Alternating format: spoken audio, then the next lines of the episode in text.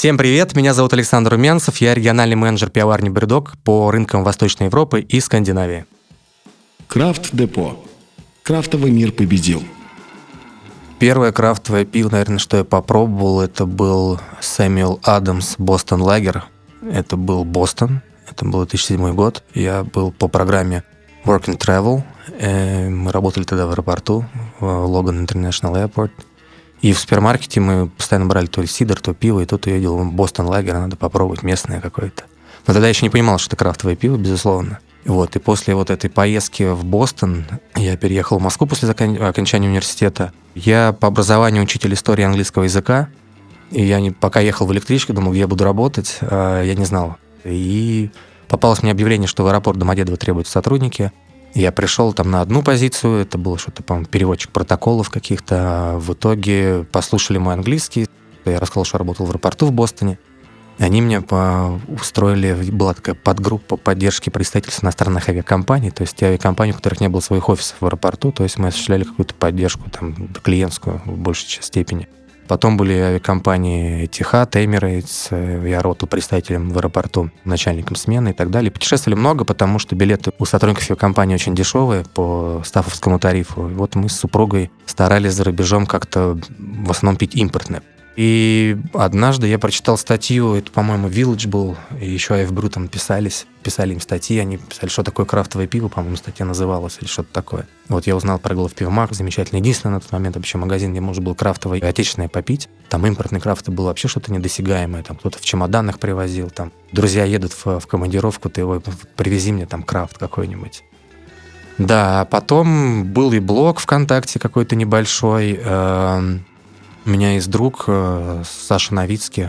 Мы вместе когда-то работали в аэропорту, потом он ушел в какие-то другие э, сферы работать. Он стал бренд-менеджером пивоварни Stone, когда мы только заезжали в Россию, и как бы место освободилось, он сказал, что, может быть, ты попробуешь, вот, как бы, я не знаю, говорит, человек, который было бы более это интересно, там, кто понимает в этом всем. И я ушел из гражданской авиации, где проработал 9 лет а, в это все, потому что, да, мне казалось, что надо а, идти там вперед за мечтой. И вот раз мне это интересно, надо это преследовать.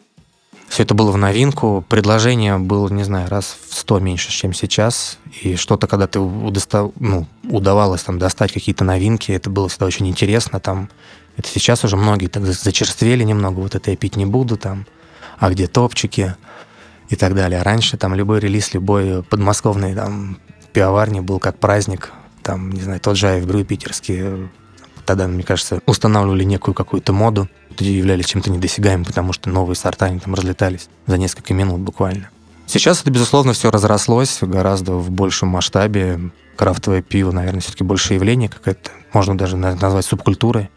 Я, на самом деле, очень много провожу параллели с музыкальным миром, да, то есть там крафтовые пивоварни — это как инди-группы, по большому счету. То есть и многие вопросы, которые с этим всем возникают, там, э, вот они слишком выросли, там, это плохо, это не крафт. Но это то же самое, как с инди-группами. Стало популярной, но все, она не тру, там, должно быть андеграунд как какой-то и так далее. Кто-то, да, до сих пор удается этого принципа придерживаться, если есть, возможно, какие-то другие источники дохода. Если, опять же, там, обязательства финансовые в том числе требуют какого-то роста, то это происходит. Другой вопрос, что это может происходить органично или неорганично. Но, на мой как бы, взгляд, пока никто прям так очень жестко не продался, там не передал свои какие-то принципы, идеалы. Потому что в России все равно, да, цветет и пахнет, это вся крафтовая движуха. Но нам далеко до масштабов, э, ну, Америка вообще недосягаема пока для нас, мне кажется. Но у нас, опять же, да, проще, чем в Швеции. То есть очень, на самом деле, полезно как смотреть, как другие страны работают. Э, какие-то моменты касательно таможни. Это, естественно, самая большая головная боль потому что основные рынки э, это европейские, там пока еще там случится, не случится Брексит, непонятно. Э, таких проблем нет. То есть э, пиво доставляется, например, до Дании 5 дней с завода. У нас это занимает, наверное, около месяца. Вот, опять же, из-за всех бюрократических проволочек, там, сертификации и прочее. То есть мы стараемся все это по закону, естественно, делать. Вот, и им как-то это тоже не совсем понятно. Да, то есть, ну, они, наверное, понимают, да, но они не могут с этим свыкнуться, что тут гораздо все сложнее. Больше в целом, то есть это все связано именно с какими-то моментами касательно маркетинга, продаж, то есть разрешений получения, именно вот с бюрократической составляющей. С точки зрения, там, не знаю, потребления пива, да, во всем мире все одинаково, по большому счету. И также на всех рынках представлены эти пивные гиганты, да, промышленные пивоварни, с которыми там Бредок пытается конкурировать. Что касается именно вот российской да, сцены, российского рынка, наверное, особенность в том, главное, и это трудность, что до сих пор крафтовое пиво воспринимается как некий премиум-продукт. Это, наверное, связано с каким-то, наверное, культурным кодом, кодом потребления россиян, да, который, да, заключается в том, что пиво это не какой-то самостоятельный алкогольный напиток, это, не знаю, разогнаться, да, или наоборот там а, шлифануться. Вот пиво это пиво, да, то есть вот остановить человека на улице, там какое пиво бывает, он тебе скажет, там светлое, темное, нефильтрованное или там, да, человеку дают э, IPA или кислый сорт, а это не пиво. Почему это не пиво? Но он, у него нет вкуса пива. То есть у людей есть какой-то стандарт э, вот этого продукта. И, естественно, да, крафтовое пиво в силу своего своей себестоимости, да, там, затраченных каких-то усилий, других моментов, оно, объемов, опять же, небольших, оно выходит дороже. То есть оно, ему трудно конкурировать по цене с, там, с, с продуктами пивных гигантов. И люди в большинстве своем в стране не понимают, почему они должны за пиво платить не 60 рублей, как в магазине рядом с домом, а, например, 200 рублей. Или, да, там в баре, почему они должны платить. Хотя в барах, мне кажется, меньше разницы, на мой взгляд. То есть люди, которые ходят в бары пить пиво, а, на мой взгляд, это представлено либо чешско-немецкой школой, да, либо традиционными английскими пабами, не привыкли платить по 350 и по 400 рублей за Гиннес условно.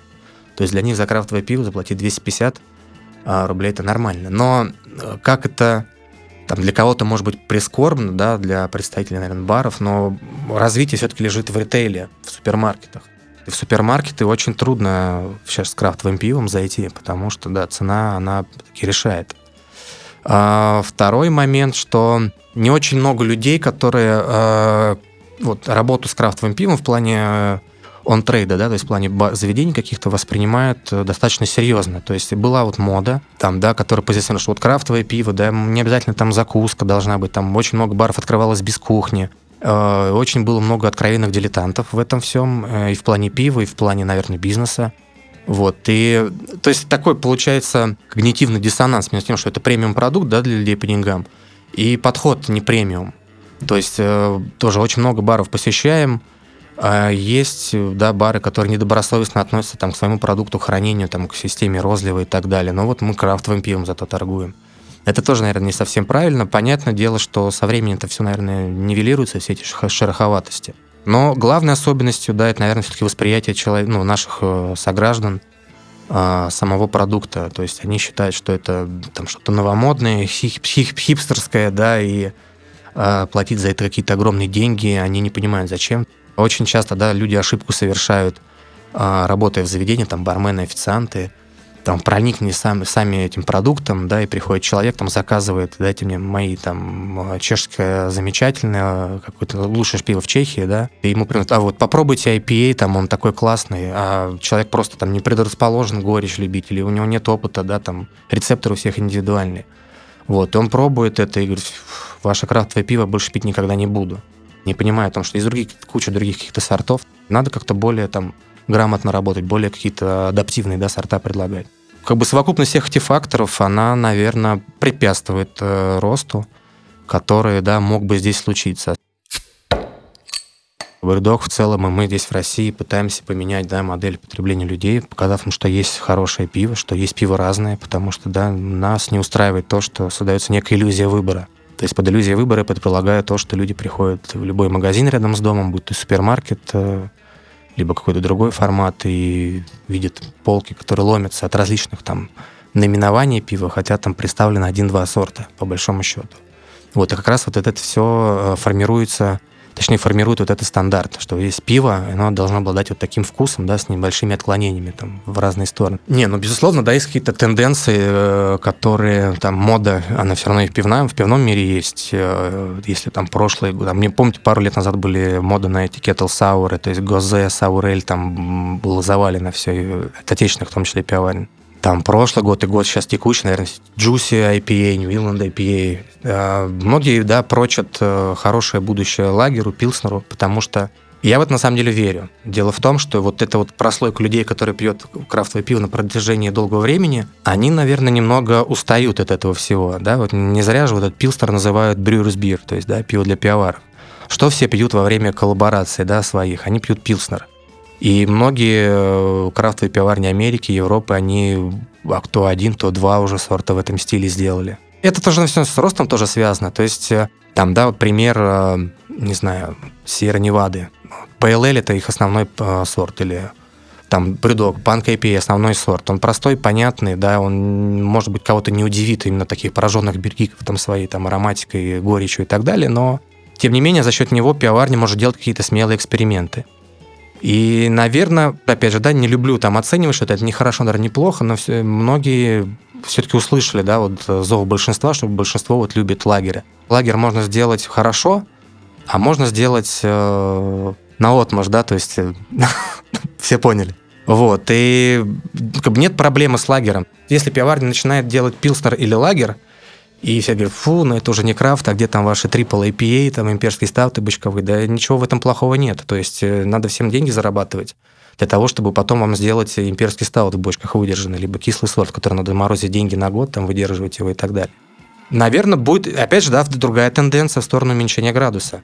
То есть, да, люди понимают, может быть, с возрастом это приходит. Я не хочу там, да, не знаю, обжираться, я хочу попробовать гораздо больше там сортов пива, да, интересного. Мне нужен вкус, и мне нужен, э, там, не знаю, аромат. Получить э, насыщенное вкусное пиво, при этом там не превысив условные 4-5 градусов, это, наверное, ну, дорогого стоит. Поэтому, да, вот сейчас тоже популярен сорт микро IPA. То есть, да, там 3,8, 3,5. Его англичан сейчас у многих крафтовых пивоварен популярен стиль, они его называют table beer, то есть трехградусный пейл какой-нибудь или трехградусный, там, ну, IPA, может быть, трудно назвать, ну, то есть охмеленные, тоже джуси, мутный сорт, э, то есть микро IPA, table beer, называйте его там как хотите, то есть есть тенденция вот к снижению градуса. Люди хотят просто пить, общаться, не выпить там две пинты IPA там, и пойти домой спать. Многие, да, экспериментируют с безалкогольным пивом, да, если раньше безалкогольное это было прерогатива как раз-таки, да, классических пивоварен и больших, то сейчас и крафтовые пивоварни, да, к этому приходят, потому что видят в этом какую-то перспективу роста не секрет, да, там данные проводили, а, анализировали, что около 20%, наверное, подрос рынок безалкогольного пива за последние там, 5-7 лет. И в этом есть, вот Бредок в частности в это верит, что вот развиваем линейку безалкогольного пива.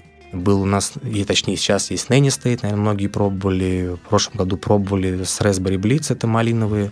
Сейчас у нас в России приедет безалкогольный панк IPA, то есть развитие в этом направлении тоже есть да, упрощение, наверное, стилей в то какой-то мере. То есть, да, будут варить сложные сочиненные вещи, но на них бизнес не построишь. Надо строить на каких-то более доступных пониманию сортах. И кто-то, может быть, обвинит там Бредока в упрощении каких-то стандартов и так далее, но они понимают, на мой взгляд, очень четко, что без вот этого, может быть, усреднения в, в той или иной мере э, нельзя достигнуть роста. То есть я думаю, что всплеска уже не будет точно в силу каких-то там социальных, да, экономических в большей степени причин. Рост, безусловно, есть у определенных людей, да, то есть, которые уже в этом сначала, да, давно развиваются. Наверное, новым все сложнее приходить, потому что э, хотя и рынок, да, не занят, да, по большому счету, но вот именно прослойка потребителя, она очень узкая. И выиграть у них внимание удается немногим. Да, есть, конечно, примеры людей, которые там появились из ниоткуда и попали там в топы. Вот, но их пока не, не очень много. С точки зрения импорта, наверное, я думаю, что все будет смещаться в сторону больших крафтовых пивоварен, потому что, опять же, с ними проще работать, э, как импортерам, дистрибьюторам, так и клиентской базе, да, на которой намечен вот этот рост. А, да, безусловно, будет существовать куча э, небольших импортеров-дистрибьюторов, которые будут завозить там что-то по несколько раз, что-то по одному разу для условных крафтовых баров, которые это продадут один раз и больше не возьмут. Потому что, да, крафтовые бары в Москве, в Петербурге, во многих других городах, они работают по принципу новинок. Какие-то вещи оседают, безусловно, но в основном это что новое везете, что новое, новое, новое. Потому что, да, вот крафтовое пиво это вот то, что э, вначале было всем интересно, людям, работающим с этим всем, да, вот это обновление постоянное. То есть всегда же замечательно приходишь в бар, какое-то новое пиво. Но с этим очень трудно работать, когда ты начинаешь уже в, вглубь процесса понимать, потому что людям постоянно нужны новинки. А ввиду нашего законодательства это все не очень просто делается. То есть, э, особенно, да, если мы говорим про больших игроков. А, и, на мой взгляд, да, все это будет э, вот сводиться к импорту каких-то больших пивоварен, уже зарекомендовавших себя там на зарубежных рынках и в России в том числе. То есть развитие будет в этом направлении. С вами был Александр Румянцев. Всем хорошего пива, крафтовое пиво для людей. Крафт Депо. Крафтовый мир победил.